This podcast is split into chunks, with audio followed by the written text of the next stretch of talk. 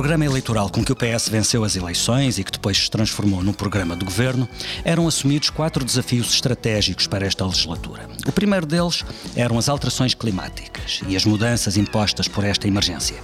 A transição energética, a aposta na mobilidade sustentável, a promoção da economia circular e a urgência de valorizar o território do mar à floresta. Num país particularmente vulnerável às alterações climáticas, este desafio estratégico era transversal a quase tudo na governação e, na verdade, na nossa vida.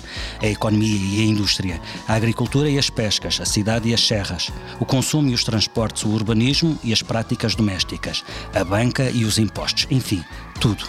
Depois veio a pandemia e uma emergência sobrepôs-se à outra. No Dia da Terra, o secretário-geral da ONU veio alertar que o impacto da Covid não nos pode fazer esquecer uma crise mais profunda, a do ambiente. Duas crises globais tão devastadoras acabam necessariamente por estar ligadas. E é neste momento que lembramos a velha sabedoria chinesa sobre crises e oportunidades. O lockdown, devido à Covid-19, provocou a maior quebra de emissões de CO2 na história da humanidade. Com fábricas fechadas, aviões em terra e ninguém a ir para o trabalho, o impacto registou-se por todo o mundo. Por cá também. Mas esse é um efeito passageiro, dizem os cientistas, se retomarmos os níveis de emissões pré-Covid. É essa a questão. O planeta já chegou ao pico das emissões de carbono? A quebra provocada pela Covid é o início de uma longa curva descendente? Tudo depende de como seja feita a retoma. A Europa promete que será uma retoma verde. Portugal também. Vamos saber como, com o Ministro do Ambiente e da Transição Energética, João Pedro Matos Fernandes. Bem-vindo à Política com Palavra. Obrigado, boa tarde. Matos Fernandes tem 52 anos, é engenheiro civil, mestre em transportes, pai de uma filha. É um homem do Norte e foi pelo Norte que fez o essencial da sua carreira profissional em instituições como a CCDR Norte, os portos do, do Porto e Leixões e o Porto de Viana do Castelo ou a Administração das Águas do Porto. Já tinha integrado gabinetes governamentais na área do ambiente quando, em 2015, tomou posse como ministro do setor. Há quem jure que tem o mais aguçado sentido de humor do Conselho de Ministros. Há dias, no Parlamento, salientou um recorde. Nunca ninguém tinha cumprido, durante tanto tempo, estas funções. São quase cinco anos. Por que é que mostra tanto orgulho neste seu recorde? Fica mal começar com uma correção, mas não sou Ministro da Transição Energética, sou justamente e da Ação Climática. Da ação climática. Isso é relevante no sentido em que a transversalidade que falou do, do, da generalidade dos problemas ambientais também existe na própria orgânica do Governo, porque a ação climática transcende naturalmente um setor eh, e eh, nesta nova orgânica do Governo há três ministros que são ministros coordenadores e eu tenho o orgulho de ser um deles. Vamos lá. Jornalismo a rigor, correção aceite. Muito bem, muito obrigado. Então é assim. Uh, nunca os temas do ambiente foram temas tão relevantes na discussão da sociedade. Uh, isto não é hoje uma conversa de ambientalistas e uma conversa de um setor público, uh, incluindo naturalmente as autarquias, que vai dando respostas passivas àqueles que são os problemas ambientais que surgem. As questões da poluição, da qualidade da água. Uh, não, esses problemas são hoje problemas da sua grande maioria resolvidos, mas de facto eh, o ambiente está na gênese da criação de riqueza para os anos mais próximos. É óbvio para mim que, eh, num planeta em que a população continua a crescer, tem necessariamente que continuar a, riqueza, a criar riqueza e a criar bem-estar e a criar emprego mais qualificado. Só que isso tem que ser feito respeitando os limites do sistema terrestre, que eu sei que ainda alguns acham que é possível discutir, mas que nenhum consegue discutir de forma científica, porque esses limites estão provados. E eh, é esta a superior missão de fazer com que eh, no mundo, e no caso concreto em Portugal, eh, a economia continue a crescer, mas crescendo agora, reduzindo as emissões em carbono, crescendo agora, regenerando recursos e cabendo dentro dos sistemas terrestres, que é de facto a minha maior ambição e a minha maior responsabilidade. E já o provamos. Olha, dou-lhe o um número do ano passado, quando tudo era normal, 2019, eh, em que, tendo Portugal crescido, a economia portuguesa crescido, com alguma expressão acima da média da zona euro, a zona euro reduziu as suas emissões em 4,3% e Portugal em 8,5%. Isto quer dizer o quê? Que em Portugal se consumou um bom divórcio. o divórcio entre o crescimento da economia, neste caso contado apenas a partir do PIB, o crescimento da economia e a redução das emissões. Vamos olhar para a forma como uh, a pandemia se intrometeu nesse, no, no, nos planos do governo. Uh, o que é que depois desta paragem se tornou mais urgente fazer na área da ação climática e o que é que terá de ser adiado? Olha, eu começo por dizer o seguinte, com muito orgulho. Dependendo do Ministério do Ambiente e da Ação Climática, uma parte muito expressiva daquilo que são os setores básicos da economia, eles eh, funcionaram todos praticamente sem mácula. Eu não imagino o que seria ter eh, esta pandemia três, quatro meses depois de chegarmos aqui, com o estado em que, por exemplo, encontramos o metro de Lisboa, com 30 unidades triplas paradas, eh, com armazéns vazios de peças e com teias de aranha no sítio onde elas deviam estar. Ou seja, respondemos muito bem os transportes, a eletricidade, as águas, os resíduos, o saneamento, as falhas que aconteceram foram absolutamente pontuais e eu direi que falhas pontuais acontecem sempre mesmo em tempos normais. O, Ministério do Ambiente eh, é um Ministério com agendas muito claras, sempre o fomos. A minha tradição do planeamento a isso obrigou, a minha equipa também foi, desempenhou aqui um papel fundamental. Temos um roteiro para a neutralidade carbónica discutido, amplamente discutido. Aprovámos um Programa Nacional de Políticas de Ordenamento do Território que é muito claro o roteiro nacional, perdão, o Plano Nacional de Energia e Clima, o Plano para as Adaptações Climáticas, a Estratégia para a Economia Circular, a Estratégia para a Conservação da Natureza e da Biodiversidade. Tudo isto é anterior à pandemia. Tudo isto anterior à pandemia, com agendas muito claras. Olha, mais recentemente, a Estratégia para o Hidrogênio, pública, clara, transparente. E por isso eh, temos, de facto, todas estas agendas e sabemos mesmo o que queremos fazer. E eh, também antes da pandemia, eh, a Europa reconheceu, através do European Green Deal, que deve ser exatamente a aposta na sustentabilidade o grande vetor, a grande driving force da, da da estruturação da sociedade europeia e da economia europeia nos anos mais próximos. E por isso o que nós temos de fazer é mesmo andar mais depressa. Nós sabemos mesmo o que queremos fazer, os projetos estão feitos, os projetos estavam feitos, estão agora a acabar-se. E eh, a quantidade de dinheiro que nós vamos ter para fazer vai nos permitir concretizar isto mesmo muito mais depressa.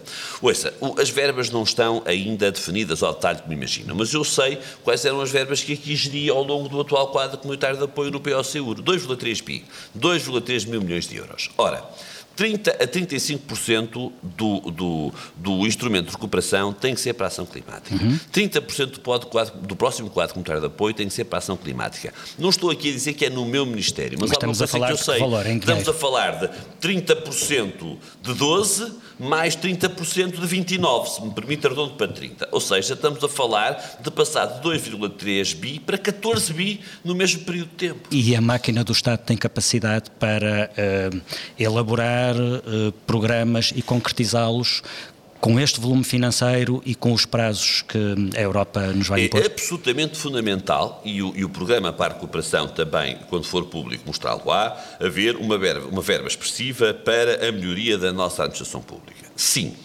Fala-se muito em Portugal nos custos de contexto eh, quando uhum. se fala em investimentos privados. Se quer a minha opinião sincera, os custos de contexto para o investimento público são maiores. Uhum. São mesmo maiores. Mas, são mesmo o professor maiores. Costa e Silva salienta precisamente essa, essa, esse déficit de capacidade do Estado para, é muito, para, para este tipo de, hoje uma de desafio. completamente orientada a pareceres e nós temos de ter uma administração orientada a processos. Claramente, isto é, uh, houve ao longo dos anos, não interessa saber quando começou, uma descapitalização uh, da administração pública que leva a que o quê? A que nos serviços grandes, nomeadamente aqueles que conheço melhor do Ministério do Ambiente, exista muita gente a mais e muita gente a menos. Não estou a dizer que faltam, nominalmente, que me uhum. faltam pessoas. Agora, que elas têm que ter outras competências uh, e têm que ter um outro olhar muito mais orientado ao processo, à proposta, do que propriamente ao dizer que sim, não ou sim, mas, isso é de facto fundamental e tem que acontecer nos anos mais próximos. Se me preocupa qual é numa análise de forças, fraquezas, oportunidades e ameaças, a fraqueza maior que temos para esta concretização destes 14 bi de investimento, sim, ela está hoje na administração pública. Com a certeza também que eu encontro uma administração pública muito mais motivada do que aquela que encontrei e dou-lhe um setor onde isso para mim é muito evidente, que é exatamente daquilo que tem a ver com o território, com a gestão das florestas, gestão dos parques e áreas protegidas. Hum. Uh, voltando à questão das, das, oportunidades, há um impacto muito evidente uh, do do, Covid, que foi o regresso da omnipresença do plástico e dos materiais descartáveis. Nesse aspecto há uma oportunidade que está a ser desperdiçada? Já houve um adiamento em relação ao objetivo de acabar com o plástico de utilização única? Houve um recuo. O adiamento, vamos lá ver, o adiamento também tinha que ver com, com todo respeito, com um conjunto de erros que existiam na lei eh, e que, obviamente, têm que ser supridos e, eh, ao mesmo tempo em que a lei, a entrada em cumprimento da lei foi adiada por seis meses, ficou escrito, eh, eu direi que em todos os diplomas provocados pelo Covid é o único compromisso programático com data que a transposição da Diretiva dos Plásticos acontecerá até ao final deste ano civil, ou seja, sete meses antes da sua entrada em vigor obrigatória na União Europeia. Okay. Para quem está é a ouvir, estamos a, falar, estamos a falar de acabar com o plástico de utilização única. Estamos a falar de acabar com o plástico de uso único naquilo que são os usos comuns, excepcionando naturalmente o que tem a ver com a saúde, Como o que é tem a ver com as prisões, não é? Pronto. Os ambientalistas Agora, criticaram este adiamento, acharam que havia possibilidade de manter o calendário. E eu não confesso que lhes não dou razão, até porque eh, também os ambientalistas, se lerem bem a lei que foi, uh, cuja entrada em vigor foi postergada por seis meses, encontrarão incompatibilidades claras entre ela própria e a, a diretiva. Mas repare, há uma coisa que é verdade. O aumento do plástico de uso único aconteceu nos tempos, hum. nestes últimos tempos. É um Estamos fato. a falar de palhinhas, pratos de plástico, copos não recicláveis, não, não, não reutilizáveis. Nos barbeiros e nos cabeleireiros, uhum. já que falou no meu sentido de humor, como imagino, não sou grande cliente do barbeiro, mas já fui ao barbeiro. E aquilo que aconteceu foi que dentro de um saco de plástico desembrulharam uma toalha de base plástica ou de polímeros, não é? Para pôr, e depois por cima uma toalha turca, essa assim encostada ao cachaço, porque a de baixo afinal era uma porcaria, não serve para nada. Isto não faz sentido nenhum. Um prato de uso único uh, tem um risco tão grande de transmitir esta doença como um prato de louça lavado, hum, hum. não é? Eu lembro bem o que é que eu protei ao barbeiro. O senhor não lavava as toalhas? Lavava, então porque é que me está por essa porcaria, não é? Portanto, não faz sentido nenhum. Mas sim, e atenção, eu acho que não tendo havido, que nunca houve, nenhuma recomendação para a utilização do descartável, também não governo, houve nenhuma o, campanha no sentido o contrário. Governo, o governo acabou por indiretamente levar a tal. Precisamente. Isso percebe-se bem. Os restaurantes ficaram fechados, foi autorizado o takeaway. Pronto. Eh, eu percebo, eu não, atenção, eu não critico a intenção de quem durante meses teve a sua porta fechada, sem poder fazer negócio e quer criar uh, confiança junto dos seus consumidores. Percebo isso muito bem. Hum. Com todo o respeito que tenho, uh, é um erro imaginar-se que o descartável pode, em algum momento, ser melhor que uh, um prato, uma toalha, um guardanapo, mas que o... é devidamente lavado, como sempre devia ter sido lavado. Mas o plástico no takeaway eu até percebo que haja cantinas de escolas públicas ou de universidades universidades a, a, apostarem em pratos de plástico não recicláveis, é um bocadinho mais difícil perceber quando estamos a falar do setor do Estado. E percebendo eu uh, o maior funcionamento do takeaway dessas cantinas, não faz qualquer sentido, qualquer sentido que seja utilizado plástico de uso único. Hum. Quais são os dados do primeiro semestre sobre produção, recolha de, de resíduos e produção de lixo e reciclagem? Já existem? São, eh, então é assim, eh, não, não há, eh, os dados globais são semelhantes ao ano anterior e não tenho nenhum dado para lhe dar, não tendo eu grandes dúvidas de que, a partir do momento em que houve indicações para mandar mais para aterro e para incinerar, nomeadamente a colocação de alguns bens descartáveis que têm a ver com a proteção pessoal direta. O caso uhum. das máscaras, máscaras é uma evidência, uhum. é inevitável que esse crescimento tenha acontecido. Uhum. Estamos a tempo de tudo e há também, eh, sendo o país muito heterogéneo aqui, alguns subsistemas onde eh, a taxa de reciclabilidade aumentou, porque precisamente as famílias em casa acabaram por ter mais esse cuidado. Mas ouça, falo da minha casa onde moro, ainda que transitoriamente em Lisboa tenho recuo, apesar de ser um prédio só tem quatro frações, eh, houve, durante algum tempo, foi eh, suprimida a recolha seletiva. Eu posso-vos garantir que fui sempre ao ecoponto por tudo direitinho, mas não consigo dizer que todos os meus concidadãos fizeram de igual forma. Eu já o tinha ouvido uh, constatar esta evidência, não há nenhuma proteção acrescida por se usar o descartável, na generalidade uh, dos usos, uh, e também que não há nenhuma razão para, quando se pode usar máscaras reutilizáveis, não se usarem máscaras máscaras reutilizáveis. O, o, o governo não fez nenhuma campanha massiva, uh, uh, sustentada nesse sentido. Devia tê-lo feito, pode fazê-lo? Essa campanha está agora a ser preparada para de facto vir a ser feita. Mas uma coisa é uma campanha televisiva, que não houve, outra coisa é fazer passar informação. Eu acho que uma enorme porcentagem dos portugueses sabe que se usar uma máscara descartável, deve pô-la no lixo comum eh, e acho que também não é preciso dizer a ninguém que não atire uma máscara para o chão, porque de facto elas aparecem no chão, isso é absolutamente inaceitável, é uma atitude, uma completa falta de civismo, que sequer a minha opinião não era nenhuma campanha televisiva que a iria alterar. Referiu há dias uma série de projetos para lançar no período pós-Covid que tem a ver com a reutilização das embalagens, precisamente. Como não sabemos quando é que será o pós-Covid, talvez isso seja esperar demasiado tempo. O que é que estão a planear desse ponto de vista? Não, é, é, mesmo da maior importância. Nós temos um projeto eh, que queremos desenvolver e que tem a ver, de facto, com, normalmente no takeaway, eh, não poderem continuar a utilizar-se as embalagens descartáveis, elas deixarem de ser descartáveis e haver uma taxa cobrada quando elas são descartáveis. Vamos lá ver.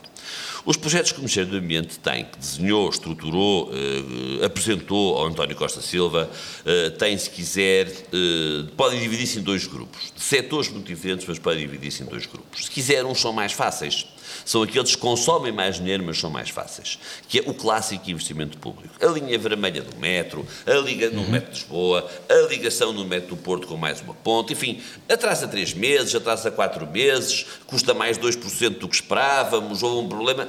Ouça, tenho a máquina montada para fazer todos esses projetos, lançar todas essas empreitadas. Mas depois há um conjunto de outros projetos, a que nós chamamos projetos transformacionais, projetos de muito menor dimensão, mas que estamos de facto a desenvolver eh, e que passam muito pela alteração também do comportamento das pessoas e, e, e, e da economia, isto é, de quem produz.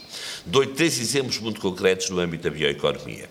Nós estamos a trabalhar, ah, e já agora só uma outra questão, que é, encontro eu na administração os champions, os líderes desses projetos transformacionais, podendo estar a ser injusto com alguns dos colegas meus do Ministério do Ambiente, não encontro. Tenho mesmo que ter champions, tenho mesmo que ter líderes desses projetos que estão fora da administração. E por isso pedimos à Forest Wise para eh, nos ajudar a ser o líder de um projeto no domínio do aproveitamento das resinas para a produção de tintas e verniz, resinas naturais, uhum. com a valorização, obviamente, dos produtos da floresta e o aumento do rendimento desses mesmos produtos. Estamos a trabalhar também com o Centro, eh, o Centro Tecnológico do Calçado, estamos a trabalhar também com o Centro Tecnológico do Têxtil para concretizarmos três grandes projetos de facto transformacionais nos produtos que usamos, que usamos como produtos base para a fabricação, que têm que ser cada vez mais produtos da bioeconomia e intencionalmente em produtos de grande consumo. Referiu há pouco, uh, uh, na questão do takeaway, uh, lançar uma taxa sobre os descartáveis. O que lhe pergunto é se, neste contexto, com, do momento de aflição que passa o setor da restauração, sobre quem é que vai cair essa, recair essa.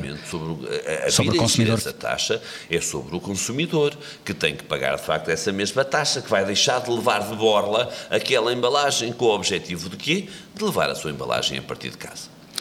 Outro setor que uh, cresceu muito uh, e que provavelmente será um crescimento para ficar é o e-commerce que também é uma atividade com muito recurso a materiais descartáveis. Uh, há alguma coisa que se possa fazer em relação a isso? Estão a planear alguma coisa? O e-commerce, neste... com recurso a materiais descartáveis, com muitos quilómetros feitos nas cidades. E um dos projetos transformacionais tem exatamente a ver com a eletrificação do setor do e-commerce, eh, e com a tentativa de, e aqui as autarquias têm um papel nuclear, de na logística urbana eh, eles poderem vir a serem muito mais eficientes através da agregação. Eh, eu, é assim, o transportador do e-commerce, de uma maneira geral, conhece menos bem a cidade do que o transportador que já andava a fazer transporte. E vão sempre pelo GPS como na Uber. Uhum. Uh, e, de facto, uh, conheço na minha terra, que é o Porto, alguns engarrafamentos incompreensíveis, porque, uh, de facto, o, o, o, o GPS manda-os por uma rua que não, que não é a rua que todos os outros usam e alguns sítios com engarrafamentos incompreensíveis. Isso tem mesmo de ser trabalhado e vai ser trabalhado com as autarquias. Portanto, estamos a falar de desincentivar a distribuição, por exemplo, em motas com estamos a combustíveis fósseis. Estamos a falar de duas coisas. E primeiro lugar, da agregação de alguma dessa distribuição. Uhum. Uh, e isso é uma atividade exclusivamente dos privados, não é? Como é que se eh, estimula uh, isso? Como é, que se, como é que se estimula essa agregação? Essa agregação estimula-se com, uh, uh, em primeiro lugar, é assim, a digitalização funciona muito isto, facilita muito isto. Uh, é mesmo possível pôr em comum aquilo que são as encomendas previstas para. temos aqui no CTT um parceiro privilegiado que já faz muito disso a partir da grande frota de automóveis que hoje tem. Mas nós queremos mesmo eletrificar toda esta frota. e aqui estamos mesmo a falar de um incentivo direto à substituição de veículos de combustão eh, por veículos eh, elétricos, e aqui, se quiser, o papel do Estado, o papel do Governo é mais evidente e mais fácil de concretizar. Muito bem, referiu a, um, o plano do, do, do, professor Costa Silva, que é um plano que reconhecidamente tem uma componente verde muito forte, mas também levantou algumas preocupações. Um dos caminhos apontados no plano é a exploração de recursos minerais, pouco explorados até hoje, boa parte deles, tanto em terra como no mar. Essa perspectiva preocupou alguns ambientalistas e até o seu colega Ministro do Mar pediu muita cautela na mineração do mar profundo. Não devia ter sido o senhor a travar esse ímpeto e a, e a colocar essa cautela logo à partida? É absolutamente fundamental dispor de recursos eh, minerais, particularmente alguns metais, para se fazer a descarbonização e a digitalização. Sem lítio não há eletrificação. Eh, e por isso nós temos mesmo que dispor desses recursos. Nós não temos nenhum projeto mineiro para Portugal, eh, nem sequer no lítio. Aquilo que nós temos, temos um projeto de criação de valor fundado naquilo que são as matérias-primas que o país tem. O lítio é, de facto, um caso muito evidente. A prova de que não temos de um projeto de mineração generalizada é que, neste momento em Portugal, não há nenhum contrato válido para a prospecção de petróleo, nem nenhum contrato válido para a prospecção de gás. Ou melhor, por acaso, no caso de gás, ainda há, no ainda sentido. No, está a dias de acabar, okay. portanto, já, já, já, uh, enfim juridicamente não conheço isto com grande detalhe, já foi recebida a carta do, do, de quem tinha a licença a dizer desisto, vou-me embora, enfim. e no se, caso do petróleo já acabou se, mesmo. Não sei se isso acaba mesmo, mas, mas, mas já acabou, não é? Portanto, nós não temos nenhum projeto de fazer furos para ir buscar à Terra aquilo que a Terra, sabemos bem que na Terra é cada vez mais reduzido, mais exaurido e, sobretudo, potencialmente mais poluente. Mas sim, nós temos mesmo que explorar os recursos geológicos que temos, que são fundamentais para o nosso projeto de digitalização e de descarbonização. E o lítio, concebidamente, é um deles. E se há coisa que nós, nós já sabíamos, que a Europa só tem 9% dos recursos críticos, recursos naturais críticos para a sua uh, economia. Uh, e se de facto nem desses conseguimos fazer uso, vamos estar sempre, mas mesmo sempre, a estar dependentes do exterior. Diz-me diz assim: não há maneira de fazer um furo na terra uh, sem uh, prejudicar o espaço onde ele vai ser feito. Tem toda a razão, isso é uma evidência. Agora, essas coisas são minimizáveis, não é? são minimizáveis, são compensáveis e são reparáveis. E, sobretudo, sobretudo, nós não estamos mesmo, às vezes há quem diga assim: ah, Uh, estão a ponderar o interesse económico contra o interesse ambiental. Deixe-me que diga, por acaso, é o que a diretiva diz, não é? O que a diretiva da avaliação de impactos ambientais é que devem ser ponderados na perspectiva do desenvolvimento sustentável, Ganhos os interesses ambientais, os claro. interesses sociais, os interesses uh, económicos, sociais e ambientais. Mas nós, de facto, neste caso concreto, não estamos a fazer isso. Falo-emos de outros, de outros casos. Nós, neste caso concreto, estamos a ponderar mesmo dois interesses ambientais. A existência de lítio para fazer baterias para automóveis tem um valor ambiental inestimável. Em muitos casos, em alguns casos, existirá que o impacto ambiental direto da sua exploração é maior ou mais relevante que o interesse ambiental difuso, mas concreto, de a existência desse próprio lítio. Nesses casos, quando os interesses ambientais locais forem mais poderosos, não haverá exploração de lítio. E na questão do mar, eh, concorda, como dizia o seu, o seu colega do Conselho de Ministros, Ricardo Serrão Santos, que não é urgente iniciar a exploração comercial do mar profundo, porque temos a nível mundial depósitos minerais suficientes na Terra? Concordo que é preciso ter todo o cuidado na exploração do mar profundo, concordo que qualquer atividade tem necessariamente impactos da biodiversidade, neste caso marinha, eh, não excluo à partida uma ciência que desconheço, como dizia uma famosa vidente no anúncio da televisão, e por isso eh, não tenho aqui, nunca sou de dizer não eh, sem conhecer as coisas com detalhe. Não é uma resposta extraordinariamente simples. Na parte que compete diretamente ao Ministério do Ambiente, quais são as suas, digamos, três prioridades?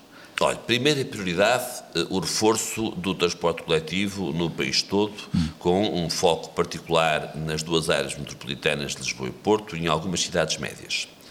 Segunda prioridade, a concretização um sistema para os e para a sua gestão, eh, recolha e destino, eh, aproveitamento eh, e destino final, que nunca deve ser aterro. Hoje em Portugal, cerca de 40% a 45% dos resíduos vão para aterro, em 2035 só podem ser 15%, e por isso é absolutamente fundamental uh, esta mesma, uh, a concretização deste novo sistema. Terceira prioridade, deixe-me dizer quatro, para não deixar nenhum Estado de triste. Uma vez sem exemplo. Terceira prioridade, uh, a valorização do território uhum. uh, e uh, a redução da perda de biodiversidade com investimentos muito concretos nos territórios protegidos. Quarta prioridade, a garantia de que vamos ter 80% da eletricidade que consumimos produzida a partir de fontes renováveis em 2030, onde os leilões foram fundamentais e o sucesso dos leilões é de facto, são de facto dos dias felizes que eu tive aqui no hum. Ministério, apesar da SIC não estar interessada em fazer a cobertura deste assunto. Esta, estas prioridades dão um bom guião para aquilo que, que, podemos falar já a seguir. Referiu como primeira a questão dos transportes, dos transportes coletivos. Um, o que é que sabemos sobre o novo normal na, norma, na, na mobilidade? Sabemos que no novo normal há uma procura menor uh, dos transportes coletivos. E há uma tentação maior de usar a viatura própria. Há também uma tentação maior de usar uma outra viatura própria que não é o automóvel, mas é uma bicicleta se vivermos perto uh, do eh, trabalho. É a questão dos a cidade seja, dos 15 minutos, o, não é? Como, se dizia, como dizia uh, deixe, deixe a Presidente da Câmara de Paris. mais, mais uh, académica. As cidades que temos e que ainda vamos ter durante uns anos, e a vida que temos e que ainda vamos ter durante uns anos, não uh, permite sonhar que todo o transporte, toda a mobilidade, por exemplo, num espaço urbano metropolitano, se faz sem o transporte individual. Não faz. O que é absolutamente fundamental é que esse transporte individual tente não ter quatro rodas e tente só ter duas, que tendo quatro rodas seja elétrico e que tendo quatro rodas e seja elétrico não tenha necessariamente que ser meu. Pode ser, de facto, partilhado. Portanto, isso é da maior eh, importância. Eh, a aposta será sempre, e obviamente, o transporte coletivo, sendo que o tempo nos vai mostrar que as soluções mais pesadas não são necessariamente as mais adequadas. Isto é, vai haver tendencialmente, por ajuste entre oferta e procura, uma passagem do metro pesado para o metro ligeiro, uma passagem do metro ligeiro para o BRT, portanto, para o autocarro uhum. elétrico em, em, em regime, em, em, em circuito, em corredor completamente fechado. Nós, neste momento, olha, números de ontem, no Porto, estamos com 60 metros do Porto, 61% da procura do de homólogo. De Lisboa não tenho dia desta semana e gostava de ter, porque uhum. já há aulas, mas da sexta-feira passada, 51% penso que não, não, não irá também, os números não são superiores que os do método do Porto. Estamos a ter, de, a ter, de facto uma procura inferior. Uh, quero acreditar também que, obviamente, isto se vai bater. Sobretudo, não há nenhuma, mas mesmo nenhuma razão para achar que o transporte coletivo, que são todos eles desinfetados e com uso de máscara, tem um qualquer potencial de transmissão superior. é natural que, triste, a, que a procura suba eu agora. Fico sempre muito triste, eu fico sempre muito triste em online de jornais que muito estimo, olha, como nos parece o público, as mais das vezes, quando dão, enfim, os tristes números dos contágios e das mortes do dia nos online, fazem isto sob uma fotografia de modos de transporte.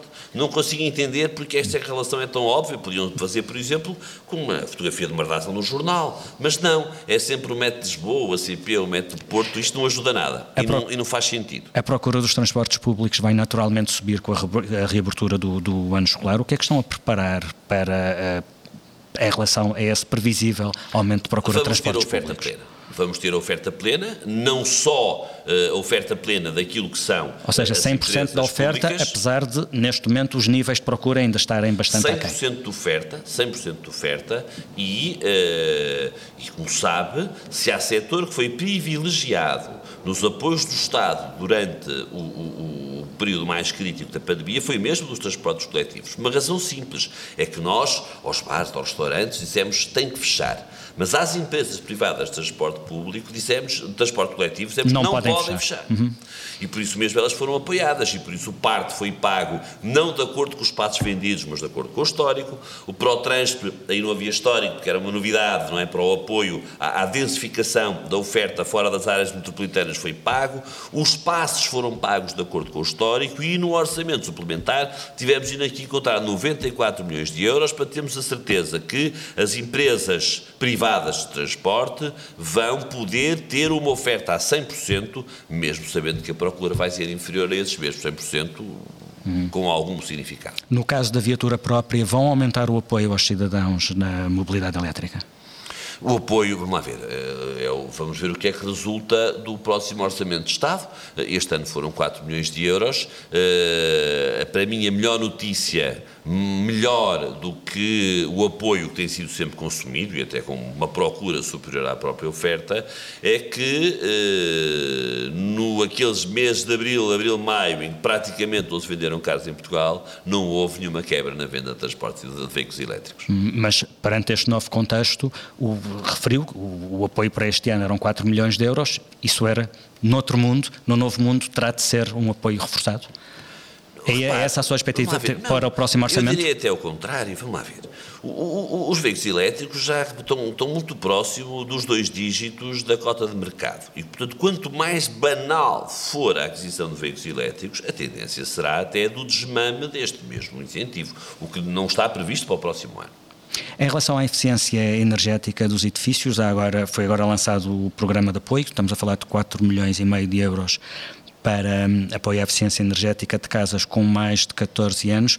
O que lhe pergunto é para a importância deste projeto, a necessidade de começar a poupança é energética é logo esse, nesse ponto, se a verba não é curta. Esse projeto é muito importante, a verba foi a verba possível e é, se quiser, a, a primeira tranche dos eh, cerca de 400 milhões de euros que estão previstos para aplicar já a partir não consigo dizer do dia 1 de janeiro, mas se calhar do dia 1 de março, do dia 1 de abril do próximo ano.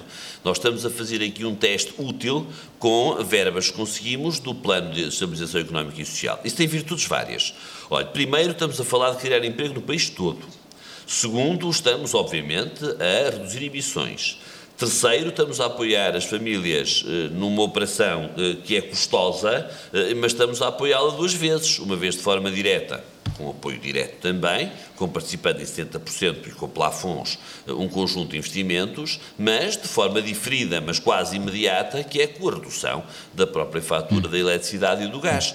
Vamos conseguir chegar a todos com esta verba? Não, não vamos. Também nunca sei quando é que se chega a todos, não é? Mas uh, este é um início super simples para fazer um bom teste daquilo que virá, um teste que não é um teste teórico, é um teste prático que há de servir pelo menos mil famílias uh, e que queremos, obviamente, prolongar, já com uma outra robustez financeira, portanto, não é orçamento de Estado, uh, assim que o IRR tiver em concretização. Perguntava-lhe isto, porque longe de mim entrar em concurso de quem dá mais, mas o PSD propõe a eficiência energética de 150 mil habitações de famílias mais necessitadas, financiada a 100%.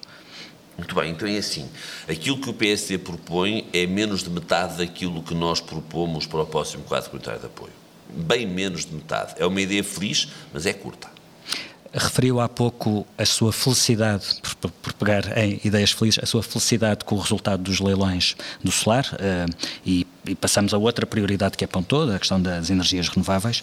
Eh, este leilão conseguiu um recorde de preço mais baixo de produção de energia solar, 14,76 por megawatt-hora, está certo? Foi o anterior, o este foram 11,26. Este foi 11,26, muito bem. Estes valores foram celebrados pelo, pelo Governo, eh, naturalmente, mas têm sido levantadas muitas dúvidas, nomeadamente, peço desculpa por repetir-me, pelo PSD. Eh, o vice-presidente do PSD, que normalmente fala sobre estes temas, escreveu no Twitter, alguém me consegue explicar como se pode vir viabilizar um investimento destes com este preço, quais não cobra renda dos terrenos? Qual é a engenharia financeira que suporta isto tudo? É muito fácil, de facto, ele não percebeu. O vice-presidente do PSD acha que nós fizemos um leilão de tarifas eh, e foi mesmo isso que nós não fizemos. Aquilo que nós fizemos foi um leilão de um recurso extraordinariamente escasso em Portugal, que é o acesso à rede. Eh, e eh, o PSD quando acha que tudo deve funcionar eh, apenas eh, a partir de preços de mercado, está mesmo a cometer um erro económico básico.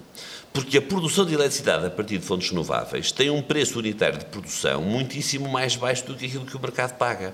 E é, para mim, inconcebível que se defenda um modelo em que não haja nenhuma apropriação pública desta diferença.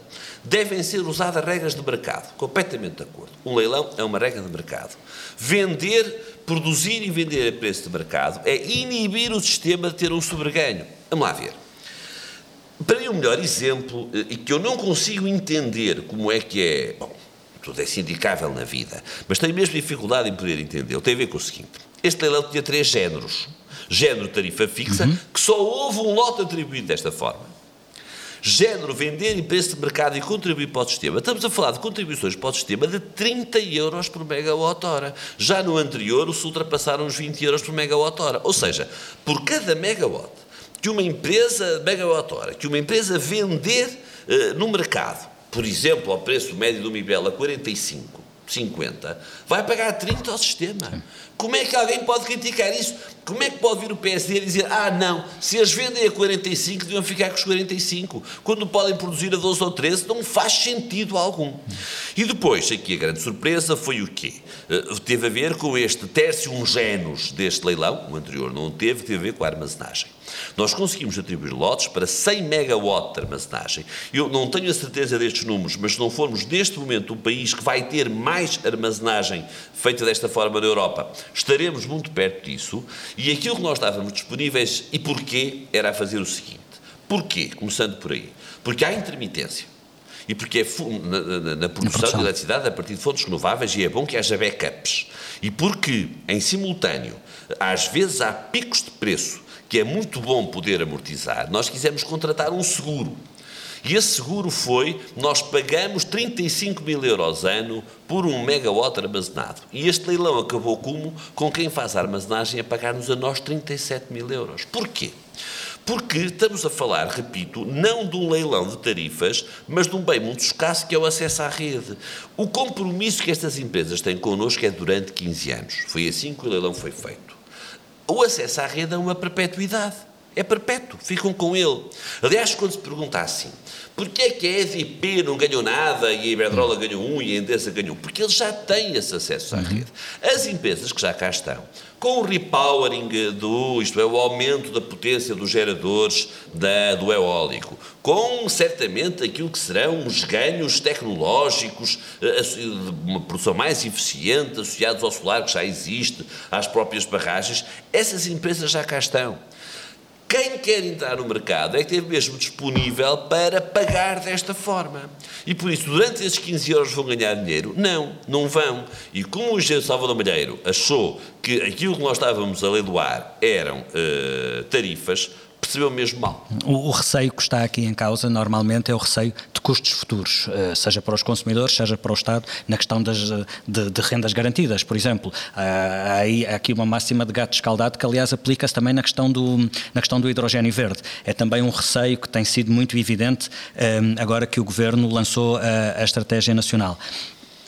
Eh, as críticas vêm da oposição também, mas vêm de empresários, vêm de académicos. Esperava tanto fogo cerrado de críticas vindas de tantos lados em relação então, vamos lá ver, eh, em primeiro lugar, eh, o que, é que são estas tarifas garantidas? Neste leilão é uma. As tarifas garantidas do passado, com o objetivo de desenvolver uma tecnologia que era imatura, eram acima do valor do preço de mercado. 90 é mais uhum. 45. Agora, eu ainda não consegui explicar a um ilustre comentador que 15 é um terço de 45. Ele continua a achar que se calhar 15 pode ser mais que 45. Nós estamos a falar de uma tarifa garantida, na única deste, de 11,26, o recorde do mundo. Quem dera aos alemães que dizem que não têm tarifas garantidas, e têm, ter tarifas como estas, não têm. Ou seja, são tarifas garantidas muito abaixo do preço de mercado. No hidrogênio não há nenhuma tarifa garantida. Uhum. Uh, vamos lá ver. Eu uh, não tenho a mais pequena dúvida de que o lobby do carvão e o lobby do petróleo existe. E do a questão do hidrogênio não é a tarifa garantida, é o, sobre, é o, é o sobrecusto que, que terá de ser garantido então, sim pelo Estado. Sendo que a estratégia é completamente clara. Completamente clara. Vamos lá ver. Há processos industriais que não se bastam com a eletricidade. Descarbonizar o país quer dizer eletrificar o país. Mas estas palavras não são sinónimas. À eletrificação falta qualquer coisa para se poder falar na descarbonização. E por isso, sim, há processos industriais em que o gás vai ter que continuar a ser utilizado. Que gás é esse?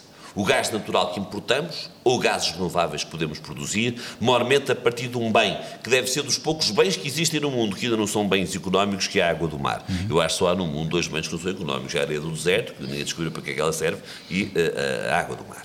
E é mesmo isso que nós estamos a fazer aqui, poupando ao país importações de, à cabeça, 600 milhões de euros de gasto. E o que me está a dizer é que isso tem um custo. O que eu estou a dizer é que há aqui um conjunto vasto de investimentos eu não consigo entender como é que as pessoas se escandalizam com o apoio a estes investimentos. No pé dip do engenheiro Mira Amaral eram as empresas que estavam dinheiro ao governo para investir? Era assim? É óbvio que não era assim. Não quero sequer ser cínico.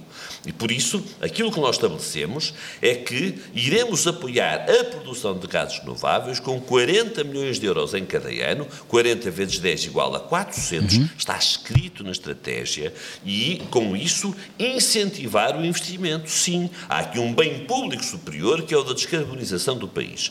Como haverá certamente, olha, aqui geridos pelo meu colega da Economia, muitos outros projetos de incentivos para investimentos cada vez mais terão uma componente de sustentabilidade. E depois, numa das várias cadeias de valor da estratégia do hidrogênio, que é eh, inserir hidrogênio na rede, eu já ouvi dizer pessoas a dizerem coisas que vão fechar a central de Sines e colocar ali a produção de eletricidade a partir de hidrogênio. Olha, os académicos, isso é simplesmente mentira. A coincidência do lugar alimenta é essa, essa mentira, especulação. Mas caramba, mas os académicos podiam também às vezes ler uma frase, mesmo que ela tenha um complemento direto, um complemento indireto e um complemento circunstancial de lugar, que é neste caso o que está em causa. Não lhes ficava mal. E de facto, alguns deles, quando a seguir ao sujeito e ao predicado, baralham-se. Porque não faz qualquer sentido isso. É falso falso. Aquilo que está previsto para Sines, que é um grande polo da energia e tem uma tradição e uma proletarização, se quiser, usando uma palavra, ou se quiser, uma formação própria de pessoas associadas ao setor da energia, é a produção de hidrogênio para injetar na rede. O, o projeto de hidrogênio em Portugal custa 0,0 euros ao setor elétrico. Não custa nada, nem na sua introdução, nem no seu funcionamento. Agora, sim, a produção de hidrogênio verde hoje produz quilo de hidrogênio mais caro que um quilo de gás natural. Devem os empresários eh, pagar esta diferença? Que ela seja o menor possível. E há uma coisa que eu também não tenho dúvidas nenhumas, já acontece hoje: o preço do gás natural vai aumentar.